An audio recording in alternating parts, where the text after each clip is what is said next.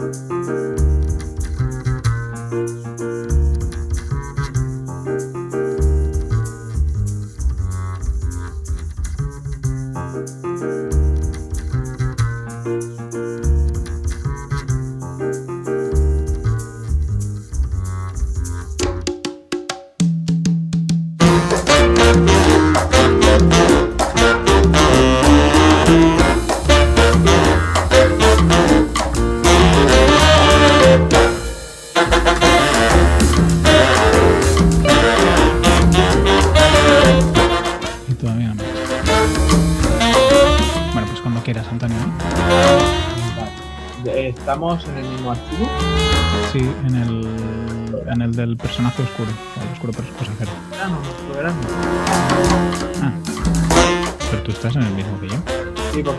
abiertos.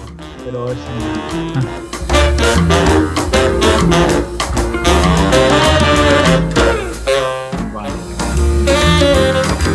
Hola vecino, bienvenido a La Escalera, el podcast donde mi compañero Quique Cortiñas, consultor de ONGs en enriccortiñas.com y un servidor, Antonio Sánchez, desarrollador web en architect.com, hablaremos sobre nuestra evolución profesional en el campo del marketing digital. ¿Qué tal Quique? ¿Cómo ha ido la quincena? Pues bastante liadita. He estado haciendo diferentes cosas y bien, contento. Con, con un junio intenso, que esto se nota en veranito que la gente se despierta al último momento antes de irse de verano, que quiere cerrar proyectos y intentar irse de vacaciones con todo limpio, se nota. ¿Y tú qué tal? Pues yo también, muy, muy estresante, muy... mm, No mucha variedad, pero sí mucha intensidad de trabajo. Y como dices tú, la gente ve terminar el... ve llegar julio y agosto y dice, uy, quiero anticiparme y terminarlo todo. ¿Y qué, qué proyectos has, has hecho o qué nos puedes contar de esta quincena? Bueno, pues, pues sigo trabajando en sigo trabajando en el, en el proyecto este de Glob, de los informes de Glob, hemos avanzado bastante. Eh, de hecho, hemos avanzado para mejorar la consulta. Ahora mismo eh, tardaba en cargar los informes una, una, una cosa alrededor entre 9 y 10 segundos. O sea, imagínate el, el parece que, o sea, normalmente la- las webs que tardan tanto, que no están optimizadas, lo que hacen es poner lo que se llama un esqueleto en gris, con unas cajitas, por ejemplo, LinkedIn lo hace, Basecamp lo hace, Facebook lo hace, que pone como el contenido en, cubos grises, en cajitas grises, mientras que está cargando. Esa sería una opción. Lo que, lo que pasa es que hemos hecho la, las peticiones de información las estamos dividiendo mucho y, y, y en el momento que eres capaz de, de mostrar un informe, mostrarlo y luego sigues cargando. Entonces, de esa manera hemos conseguido bajar la, la petición a, a menos de, de un tercio. O sea, está muy bien, en tres segundos, que es básicamente lo que espera una persona en que cargue una página web, ya tienes, ya tienes la información. Ah, porque tú esto no lo veías cuando estabas trabajando en local, ¿no? Supongo. Claro, porque yo tiraba de, de un. Yo me había hecho mi, una especie de, de respuesta. Yo me había hecho ya mi respuesta. Sabía lo que tardaban las queries individualmente, pero no sabía lo que tardaban todas de golpe. Entonces, las queries individualmente pues tardaban entre 0,7 y 1,7. Pero claro, o sea, no. En total creo que eran, a ver, 3 y 3, 6 y 6, 12, 12 por 17, pues imagínate. Voy a decir 12 por 17. Son 204 consultas para mostrar. Y entonces lo que hemos hecho ha sido dividirlas en, en, en menos de en menos de, de una doceava parte. Y mostrando contenidos según.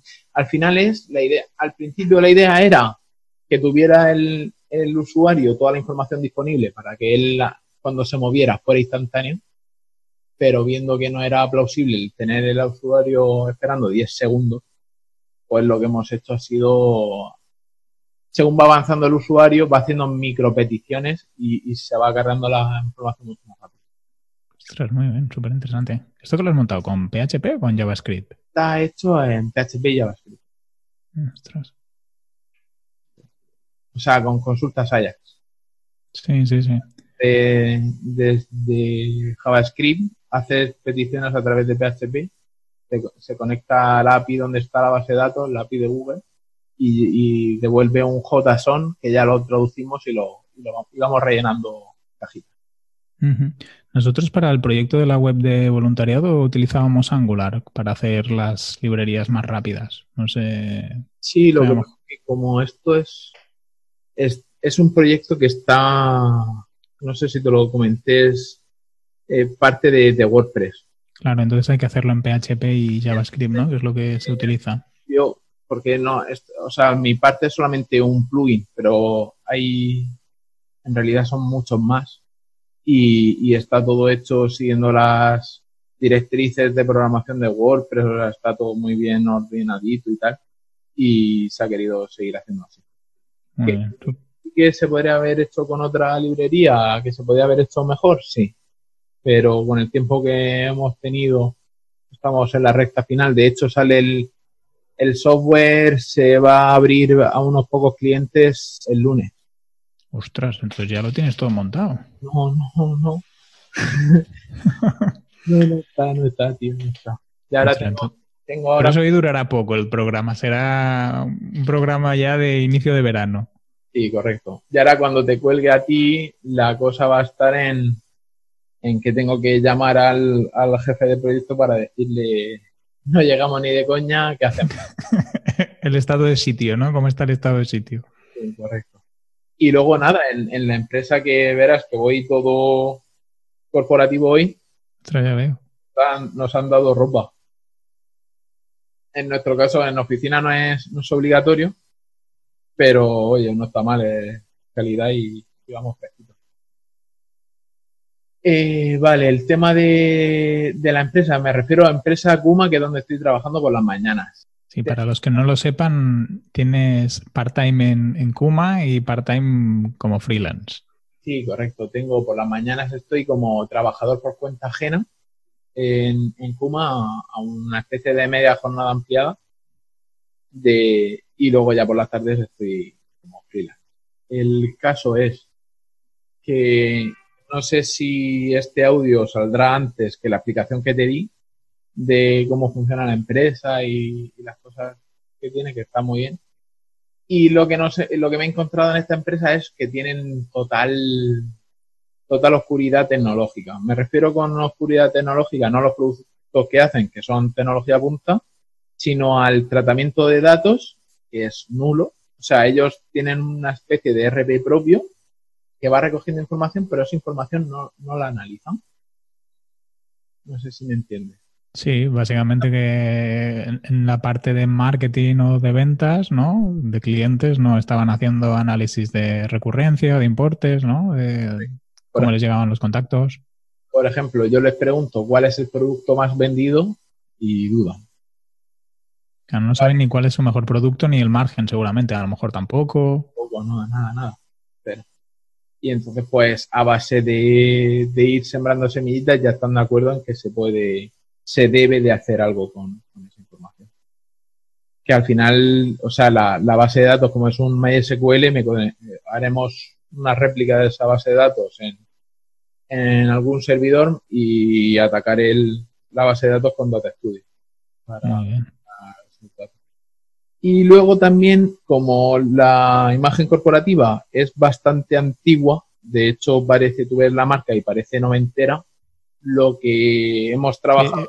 El logo es un poco, aquí la gente no lo verá, luego lo podemos poner en las notas del programa, es un poco videojuego, parece, así a... Sí, muy, muy, o sea, si te vas a los videojuegos es de los 80. Sí, sí, de los marcianitos, ¿no? Tipo así. Sí. De hecho, vamos a poner la página web. Y de aquí a que se, de aquí a que se emita este programa no, no va a estar. No va a estar. No se habrá cambiado la imagen, ¿no? ¿Quieres decir? Correcto. Y la imagen la, eh, hicimos entrevistas con varias agencias de, branding y al final nos decantamos por una que presupuesto muy económico para cómo trabajan y cómo hicieron la presentación de, de otros trabajos que habían hecho. Al final es lo que nos convenció, la manera en la que nos presentaron otros proyectos. y el resultado, evidentemente. ¿El factor de decisión ha sido el precio o más el proceso entonces? Eh, de hecho, eh, salvo un salvo uno, todo el precio, todos los precios eran muy similares en torno a los, entre los 3.000 y los 4.000 euros, para hacernos una idea. salvo uno que, se le fue la pinza y nos dieron 9.800. Os vieron con pasta y dijeron, hostia, estos tienen dinero. No sé si con pasta o no, pero yo que sé, por lo menos que sepas cómo está el mercado y da un precio similar, porque ya te digo que 5 o 6 presupuestos, todo rondaba entre los 3.000 y los 4.000, salvo uno que eran 9.800, que es más del doble. A lo mejor son mega cracks ¿eh? también. Estabas ahí con, el Messi de los diseñadores. No, porque he trabajado con ellos y tampoco, tampoco están ahí. Y básicamente ya, ya iremos enseñando, me gustaría enseñar el proceso. De momento solamente hemos tenido la primera reunión en la que hemos mostrado nuestras fortalezas y, y hemos intentado transmitir los valores de la empresa, muy parecido a como los transmitía aquel, aquí con, el, con aquel, aquella descripción de la empresa, pero sí, al final es, tienen que, darle una vuelta a toda la identidad. Qué chulo, pues ya, ya nos irás enseñando el proceso entonces. Sí, sí, por supuesto. Creo que será interesante. Pues por mi parte, en cuanto a tareas, he entregado las propuestas de diseño para, una web de, una asociación que se dedica a hacer formación en, ya lo había comentado creo, en seguridad vial. He empezado a analizar el sector del vino para un plan de marketing que estoy haciendo en el posgrado que estoy estudiando, una cooperativa de vinos, que aquí en el, en el norte de Portugal, y hemos empezado a hacer el plan de marketing y básicamente estamos haciendo un poco de, de DAFO, de situación del mercado, cómo se están moviendo ellos. ¿Os, aceptaron, según me dijiste, tenían que aceptaros el... Sí, porque estábamos con las dudas de si querrían compartir datos de ventas, de distribuidores, como es un sector muy competido y a veces, bueno, bueno, todos los sectores en realidad, ¿no? Los números, cuánto ganas por cliente, cuánto ganas por producto son datos un poco sensibles y no sabíamos si nos, nos, aceptarían dar esa información porque era necesaria para la parte del plan de marketing. Y al final sí, sí que la aceptaron y estamos trabajando ahí. Ahora estamos más en la parte de diagnosis y análisis y ya hemos empezado a, trabajar un poco lo que sería estrategia y tácticas. Oh, pues, pues genial. Sí, sí, sí. Y luego durante la quincena he tenido bastantes reuniones con clientes de seguimiento y así, que, me suelen llevar bastante trabajo en cuanto a dedicación. Me descompensan un poco las semanas, ¿no? Porque al final cuando estás reunido no estás trabajando, ¿no? Y normalmente cuando sales de la reunión te, vienen más, más tareas y bueno, este, este par de semanas me he dedicado bastante a hacer reuniones de, de clientes y luego he empezado a hacer el plan de captación de una pequeña organización que me pidieron si les podía ayudar. Y he empezado a hacer también la presentación que tengo la semana que viene. Hago una meetup de, como las de WordPress, pero para ONGs que se llama NetSquare, que sería una cosa parecida a las meetups de WordPress, pero en el ámbito no lucrativo y nuevas tecnologías. Y yo hago la ponencia con, con otra asociación y hablaremos sobre cómo las ONGs pueden comunicar en positivo. Sí, desde luego de esto nos tienes que, el tema de las ONGs nos tienes que hablar mucho, sobre todo pensando en, lo que me dijiste en los primeros episodios, eh, sobre mm, la, a mí el, el, hecho de, que Google Ads tenga una cuenta no lucrativa para, para ONGs me, me. Sí, sí, para todas las ONGs que tengan, bueno, que es, no todas en realidad, ¿eh? hay algunas que están excluidas, pero Google ofrece, aparte del, suite, de la suite que tienen, que para las empresas o las personas individuales tiene un coste, para las ONGs, por ejemplo, es gratuita, pero aparte de eso, mm, subvenciona o da como donativo 10.000 dólares al mes en publicidad, para muchas ONGs eso puede significar tener muchos voluntarios o muchos socios o muchos donativos. Sí, sí, bestial, De todas formas, estuve analizando más o menos y bueno, estuvimos, ayer tuvimos una comida estuve comiendo con, con Bosco Soler de Sin Oficina y con Ángel Rodríguez de, de Kibosan. Ah, muy bien. Y Sabandijers Club. Y, y estamos augurando el, el, el fin de Facebook, Facebook Ads. De hecho, yo ya no me planteo casi para ningún proyecto utilizar Facebook Ads. Sobre todo con, con, el, con la nueva estrategia de Machine Learning de, de Google Ads.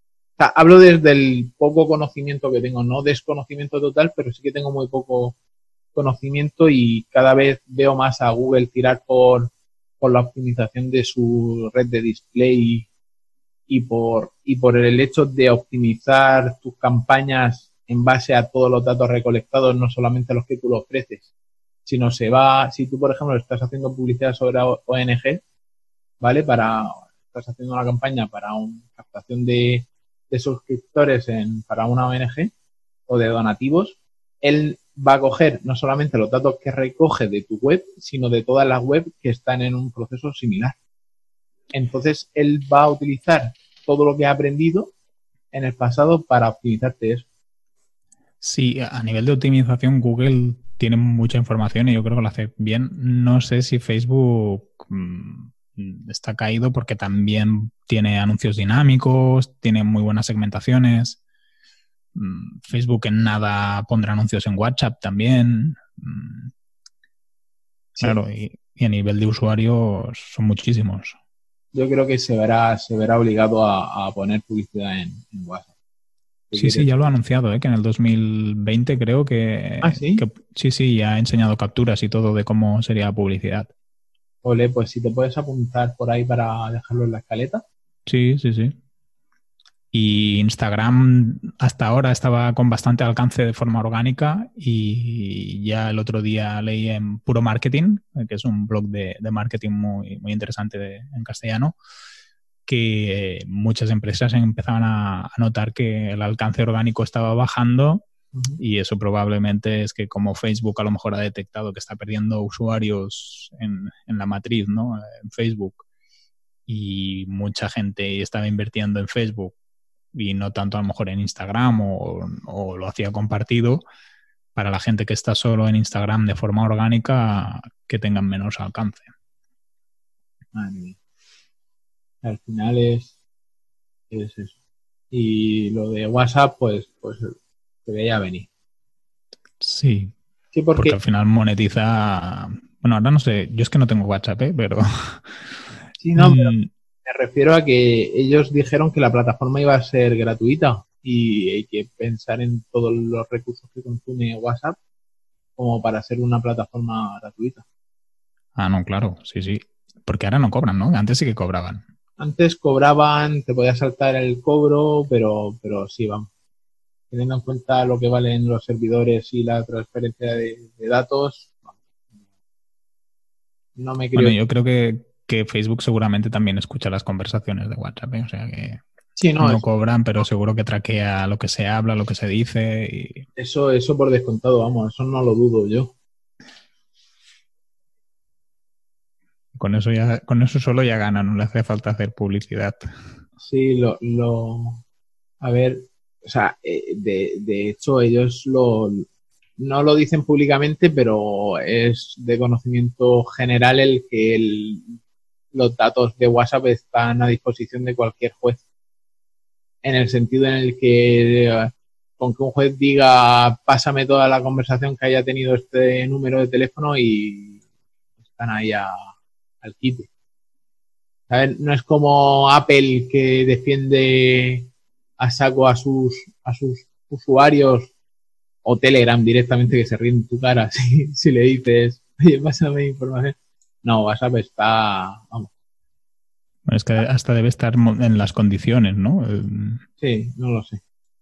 Ya te, ya te digo que no, yo no utilizo, o sea, utilizo WhatsApp, pero no, tengo mucho cuidado lo que digo y dejo de decir. Sí, yo tampoco no. Bueno, yo es que ya no lo tengo. En sus inicios ya no me lo quise poner y, y, y utilizo Telegram, ¿eh? o sea que al final también más o menos.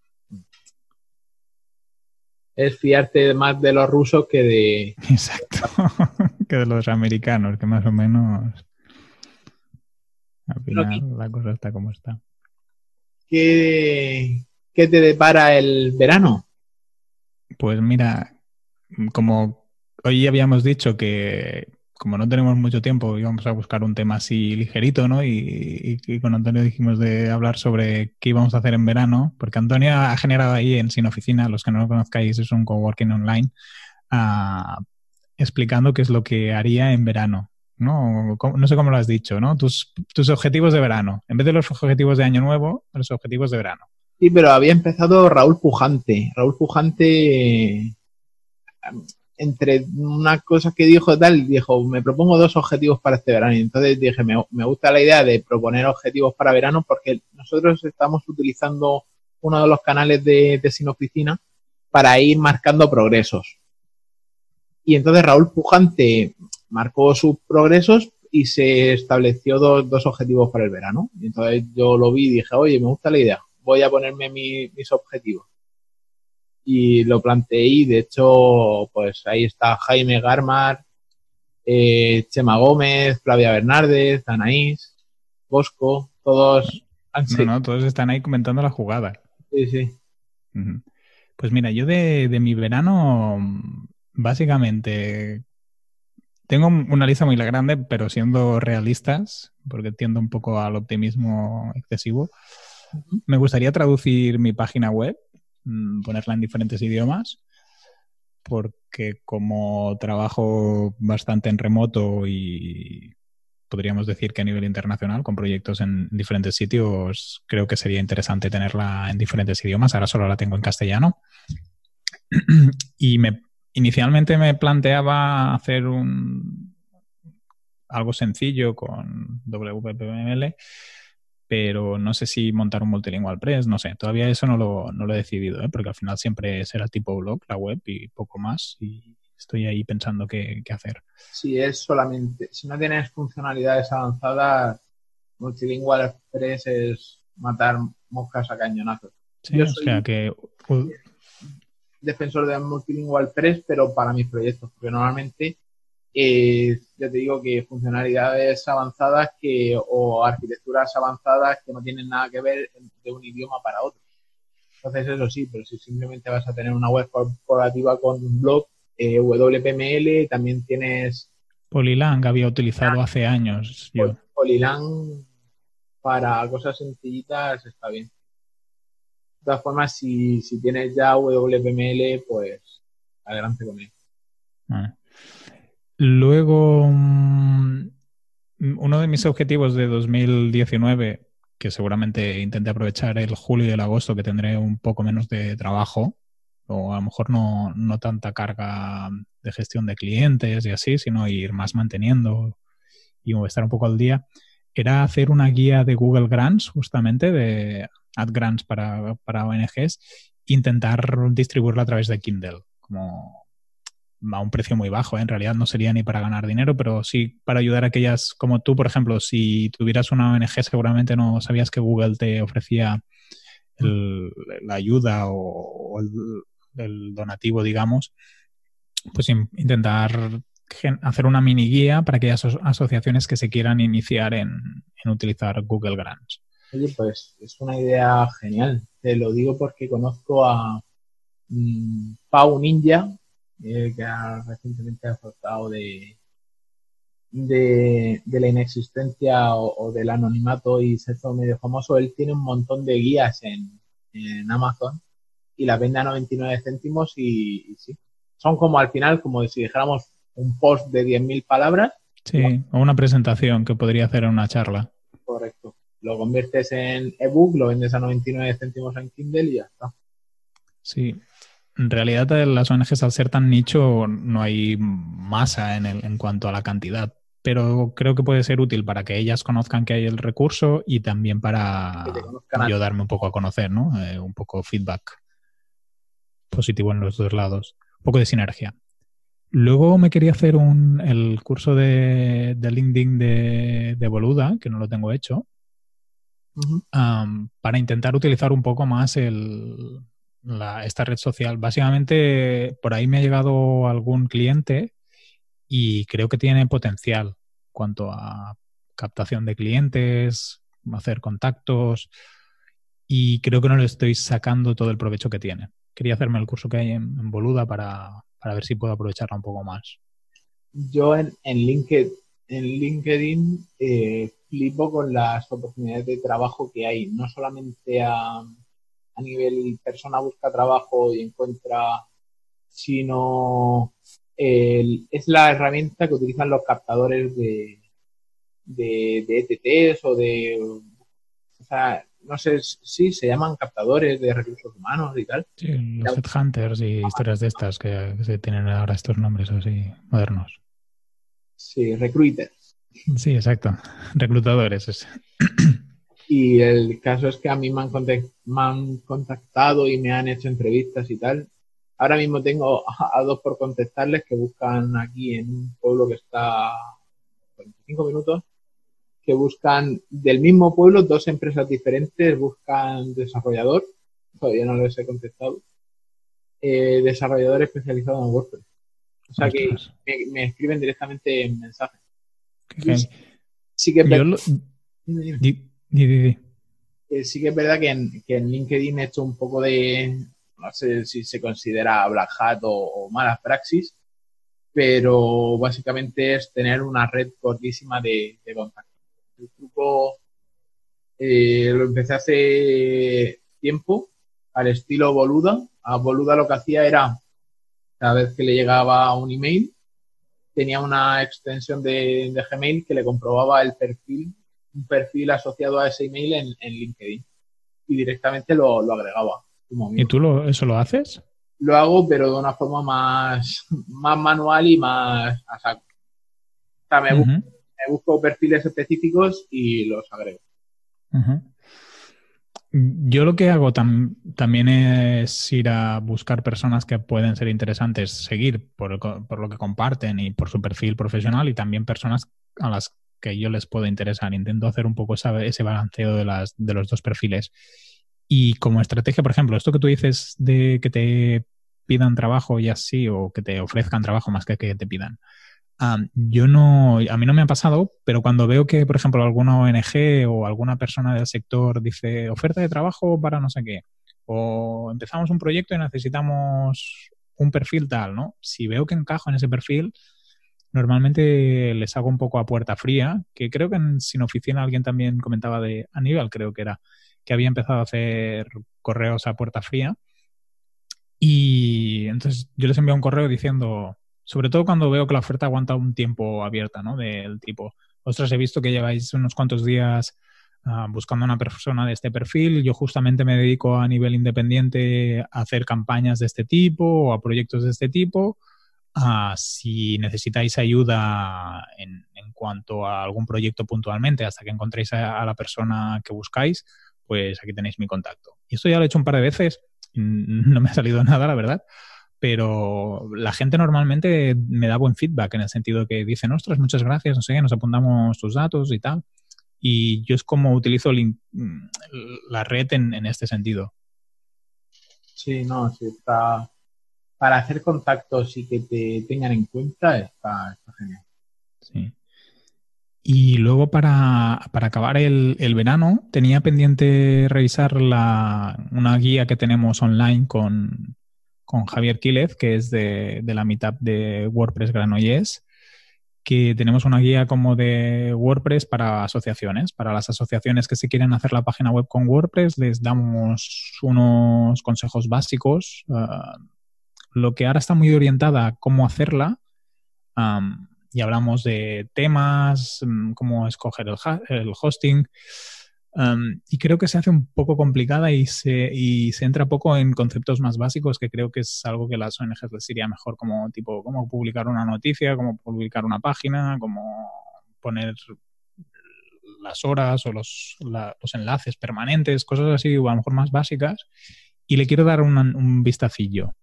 Y este es el veranito que, nos espera. Bueno, julio y agosto, ¿eh? porque veranito ya, ya está a punto que no es poco, das, yo creo que te has venido muy arriba. sí, sí, sí. Que, yo estoy igual que tú, o sea, yo creo que me he venido un poco arriba. Yo apunté terminar, terminar unos cursos en, en Platzi, ¿vale? eh, compré una anualidad el año pasado y, y me quedan ahí dos mesecillos. ¿Y no la renuevas? No, no la quiero renovar porque ya te digo que la contraté en, en agosto y no he hecho solo medio curso en un año. Y la plataforma vale 300 euros y no, no merece la pena la inversión. Entonces me he hecho un- una hoja de ruta muy, muy exhaustiva, básicamente con todo lo que quiero aprender y iré haciendo a marcha forzada como pueda, que básicamente se centran en tres ramas, que es la de gestores de proyectos, empezaré por, por los cursos de, de gestión de proyectos, pasaré por el de arquitectura de la información UX y UI para repasar, porque sí que es verdad que tengo cursos hechos de, de otras plataformas que están muy completos, y luego ya me pasaré al, al JavaScript que, que necesito urgentemente formación. Porque ahora mismo lo que sé ha sido por, por cuenta propia y, y más probar que, que alguien me diga esto se hace así y así, así. Entonces eh, me, ha- me he puesto en orden Node, Node.js, React y Vue. Una pregunta, si, si tú ya sabes un poco, ¿los cursos no se te quedan cortos a veces? No. No. O sea, no, no lo sé. No lo sé. No, eh, pero sí que está bien, por ejemplo, el de PHP, que es el que he hecho yo. Yo de PHP pensaba que tenía mucho conocimiento. El de Platzi, quieres decir. ¿eh? El de Platzi. De Platzi, correcto. Y el hecho de, de repasarlo, o sea, no aprendes como tal, sino que te das cuenta de que hay alternativas mejores. Porque al final todo se puede hacer, pero sí que descubres formas más simples de hacerlo. Y bueno, de no de ni idea. O sea, básicamente lo único que controlo de JavaScript es la librería jQuery y, y Vanilla, Vanilla JavaScript. O sea que poco más. Bueno, ya nos explicarás qué tal los proyectos, como, Sí. como hay los cursos. Sí, por, por lo menos para tener ese background, que si algún día me sale algún proyecto, mm, poder tirar de, de él. Claro. Y luego continuar con mi, con mi pasión por la analítica, mi reciente descubrimiento de, de analítica en general. Tengo pensado hacer al- algún curso avanzado. No lo tengo decidido, pero sí más que avanzado, generalista, pero que englobe desde, Que toque todos los palos. ¿eh? Que toque todos Sí. los palos. desde la definición de objetivos y KPIs hasta programación en R. Por, por que te haga una idea de- del espectro. O sea, Es casi muy- un máster esto, ¿eh? Sí, sí, totalmente. O sea, quiero buscar, a lo mejor tengo que irme a cuatro cursos diferentes, ¿vale? Pero sí que me gustaría tener eh, las bases. Tengo ideas, nociones, pero no tengo una base sólida. Y eso es lo que creo que necesito para poder tirar hacia adelante con el tema de la analítica. Pues cuando tengas seleccionados cursos, si los compartes para que la gente también los vea, yo creo que es un tema interesante. Sí, claro, sin problema. Y por último, y no por ello menos importante, pero que para mí me cuesta mucho, es poner en solfa mi, web. Mi web lleva abandonada desde, desde octubre de 2017.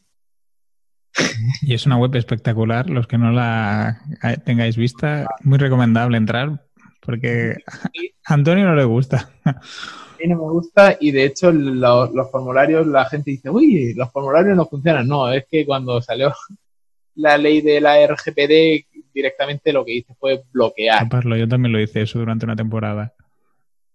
Pues a mí se me ha pasado ya el arroz, un año y medio. Pero le das más intriga, que te tienen que buscar. Sí, a ver, a ver quién tiene las narices de ponerlo bien a la primera. Exacto. No voy a dar más. Es, es un escape room. Sí, sí. Es una escape room en, en Google. Bueno, igualmente Te la web está muy chula. Supongo que el- no sé qué quieres cambiar, si la parte estética o solo los Todo. formularios. Todo, todo, todo, todo. Todo. Ostras. El problema es que, que identifiqué un gran problema de, de arquitectura y debido a ello no continué. La- me, me flipé mucho con la web, me flipé mucho, hice, en vez de tener un post, o sea, en vez de tener un blog con, con categorías, hice dos custom post types, dependiendo de la temática, cada una con su propia taxonomía. Y mucho más flipado todavía, me hice un calendario editorial en el que yo llegaba o sea, tienes un calendario editorial y me marcaba, decía, por los lunes escribo sobre un tema, los martes sobre otro. Y entonces el calendario editorial lo tenía de tal manera que yo podía, o sea, como si creas en el Google Calendar un, nuevo evento. Sí. Pero no, o sea, ya había un plugin así, cogí uno que había en el repositorio y lo cambié a, mi Pero básicamente desde el, o sea, al editar un evento podía, o sea, le ponía el título elegía el custom post type y elegía la taxonomía. Entonces, de una manera visual, yo ya me, me agendaba el calendario editorial. ¿Qué pasó con ese calendario editorial? Que nunca escribió nada. Pero está muy chulo. Pondré una captura. Muy bien. La web está chula, ¿eh? Que la rehagas. Claro, si internamente tiene el... A veces lo más, lo más simple es la mejor opción, ¿eh? Sí, no, le voy a dar. Y además quiero reenfocar el, el mensaje, quiero ahora darle un, cambio a todo. Quiero darle un cambio muy importante. Anda, me acabo de dar cuenta que tengo entrado, porque ya te digo que llevaba meses sin entrar. Tengo notas. Tengo notas en el. Hay un plugin de notas para el dashboard que se llama. que se llama. que se llama. que se llama el apellido no WP Dashboard Notes, que es como un keep para, para WordPress. tengo notas y entonces tengo ahí subir imagen a 1600 por 600. Ah, qué chulo.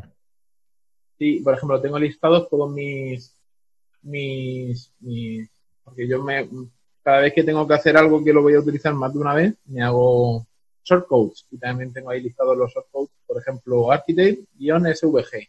Me imprime el logo en SVG eh, Architect List, me, me, imprimo un listado de, artículos, dependiendo del, de distintas variables. O me haces un grid, o me hace tal. Sí, sí, está. De hecho, mira, te voy a compartir, voy a ir compartiéndote pantallazos. ¿Qué me lo pones aquí en el chat? Lo voy a compartir por Telegram. Por Telegram, porque en el chat no se puede.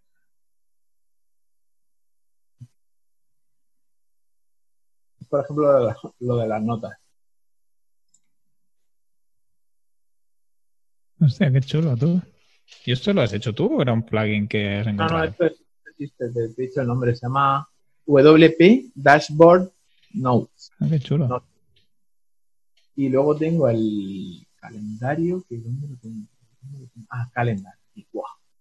¡Guau! Que te voy a compartir. Mira, mira el pantallazo último que te he mandado. Hostia, tú. Brutal. ¿Lo estás viendo? Sí, sí, sí, está súper chulo. Pues eh, ahí en, escritorio te sale una te sale inicio actualizaciones y calendar. Y entonces en, ese calendario tengo identificados por cada una de las categorías un color. Y entonces voy, voy poniendo ahí los. Qué guapo. Pues a ti el Nelio, el Nelio Content te hubiera gustado, ¿eh? Porque hace esto y te lo organiza también parecido. Sí, y aparte te lo comparte en redes sociales. Se copiarían los cabrones. no, esto, esto me lo hice en, una tarde de sábado que dije, yo todo motivado pensando que iba a poder hacer muchas cosas y luego... Bueno, así cuando tengas web nueva nos la enseñas, ¿no? Sí, de, de hecho quiero, eh, no sé si has visto el rediseño de, eh, ¿cómo se llama esto? De CopyMouse Studio. Sí, muy chulo, eh, está muy guapo. Quiero ir, no seguir su línea, pero sí su, su estrategia de mostrar muy pocos proyectos. Muy seleccionados, ¿no? Muy bien explicados y muy bien documentados. Mm. Es una tendencia que se está haciendo ahora te voy a compartir. Esta web la, diseñé yo de, y esta es la parte de portfolio y este es el ejemplo de, uno de los, de los trabajos realizados. Así Y la idea es esa, mostrar fotos, vídeos, descripción, información. Qué chulo. Esta es una un ejemplo de. Esta web en general es una, un duro ejemplo de, de, lo que se puede hacer con, con Grid. Si vas, por ejemplo, a servicios o a, o sobre mí, el, la, la, estructura de con las líneas y bueno, o sea, en general la, la, la, estructura de la web. Pero esto, esto lo has hecho tú con Divi. Divi. Ah, entendido Divi, me estabas asustando. No, no, con Grid, con Grid. Ah, coño, digo, esto, Antonio Divi, esto. Estaba flipando, digo, coño. ¿Qué ha pasado? Sí, y entonces, por ejemplo, este, este proyecto desde la fase de, de que me llegó el cliente con, con un doc, un Word, Microsoft Word, con cuatro notas y cuatro pantallazos, y llegar a esto merece la pena enseñarlo completo. Hombre, tanto, digo, está súper chula. Pasa que esto a veces el antes y el después no sé si sirve, si es necesario, ¿eh? pero realmente esta no, web no, está chulísima. Eso, el proceso de llegar al cliente, el cliente no tenía nada. Llega el cliente y decía, quiero esto. Como si lo hubiera ella, de, o sea, tengo el diseño final y simplemente necesito un programador que me la construya una plantilla para mostrar. Y el hecho de decir dos horas de, de consultoría para, para demostrarle que lo que él necesitaba no era eso, sino otra cosa completamente diferente. Luego fase de prototipado, fase de prototipado responsive, porque aquí sí que hice, hice los dos diseños paralelos, que lo que se debería hacer, que normalmente no se hace, pero se debe hacer. El, el diseñar para dos, o sea, dos o tres tamaños de pantalla diferentes a la vez, para ir teniendo todo en cuenta. Qué partes quitas, qué partes dejas, etc. Y, y, luego mostrar, luego también en la parte de diseño y luego la parte de, de maquetación. Yo te digo, el, para que sea completamente responsive, aquí el grid me, me jugó muchas malas pasadas. Te, Sobre todo porque te voy a tener que yo, contratar para que me hagas mi web nueva. Pues si tú tienes un tema muy chulo. Sí, de... pero esto hay que irlo cambiando de vez en cuando. Está súper chula, tío. Muchas felicidades. Yo creo que es un muy buen proyecto para poner en portfolio. Sí, sí, este lo tengo claro. Y, y sabes por qué me gusta, porque este proyecto lo sigo teniendo en control. El, por ejemplo, el mes que ya no estoy en Claudio Galeno, eh, ya me han roto la web completamente, el diseño. Ale, a mí. ¿Y en Galeno qué te han hecho? Han cambiado las, los above defaults, han metido, han hecho cambios feísimos. Vamos a sacar, vamos a sacar pantallazos para. Para notas del programa. Sí. Dime a mí si es default. Mm. Pero esto es porque a lo mejor el que te sustituye no sabe de marketing. No, el, el que me sustituye. Dejémoslo en. en, en interrogante. No, no, voy a dar ni. Vaya tela. Es que. Porque era súper limpia esta web también, ¿eh? Y luego todo. O sea, hasta los menús me han cambiado. Antes tenía un antes tenía una estructura más de, de web mmm, universitaria, por así decirlo. Sí, eran más de cursos online. Han metido demasiada información. Sí, que es, en... solo el banner de la derecha que hay ahora, ves ahí y, y escaneando, no sabes ni lo que te pone. Correcto. Y no sabes si es más importante, si es quieren mostrar demasiada información en, sí, en muy poco. En, en, en, una línea. Se concentran en lo realmente importante.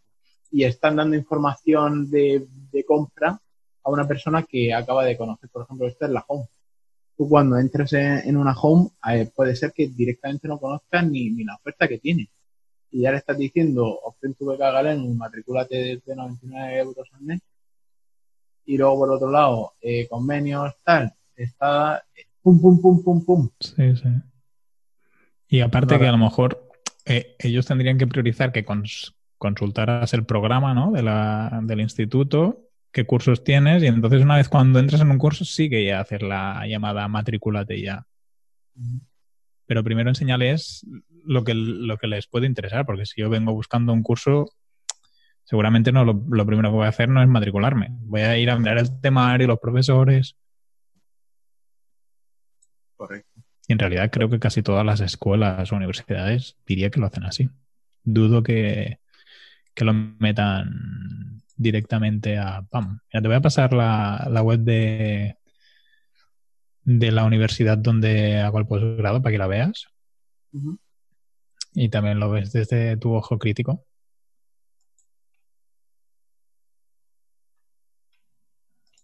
El caso es que cuando estaba yo trabajando y tenía otro jefe de marketing, eh, contratamos, o sea, se intentó contratar, que al final no, no se pagó, eh, las consultorías de, de Joan Boluda y de Alex Martínez. Ah, que al final es eso, que yo por mucho que sepa, mm, se me escapan cosas o... Bueno, que siempre cuando lo mira una persona con ojos diferentes, siempre le encuentra cosas, ¿eh?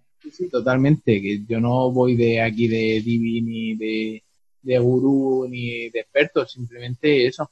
Pero hay cosas que, que yo explico el por qué y, y luego llega otra persona y pum, y te lo cambia y no te hace caso. ¿para, qué me contratas? Pero sí, y luego el, el tema de querer, es que no entienden, no entienden la gente que se ha quedado a cargo de, de la parte de venta, no entienden la, la estacionalidad. No entienden muchos conceptos básicos de marketing y de ventas por decirlo de una manera suave. Y entonces, pues, no, saben qué estrategia Muchas gracias a todos, muchas gracias a ti, Kike, por estar al otro lado y, y nos vemos en la próxima. Chao.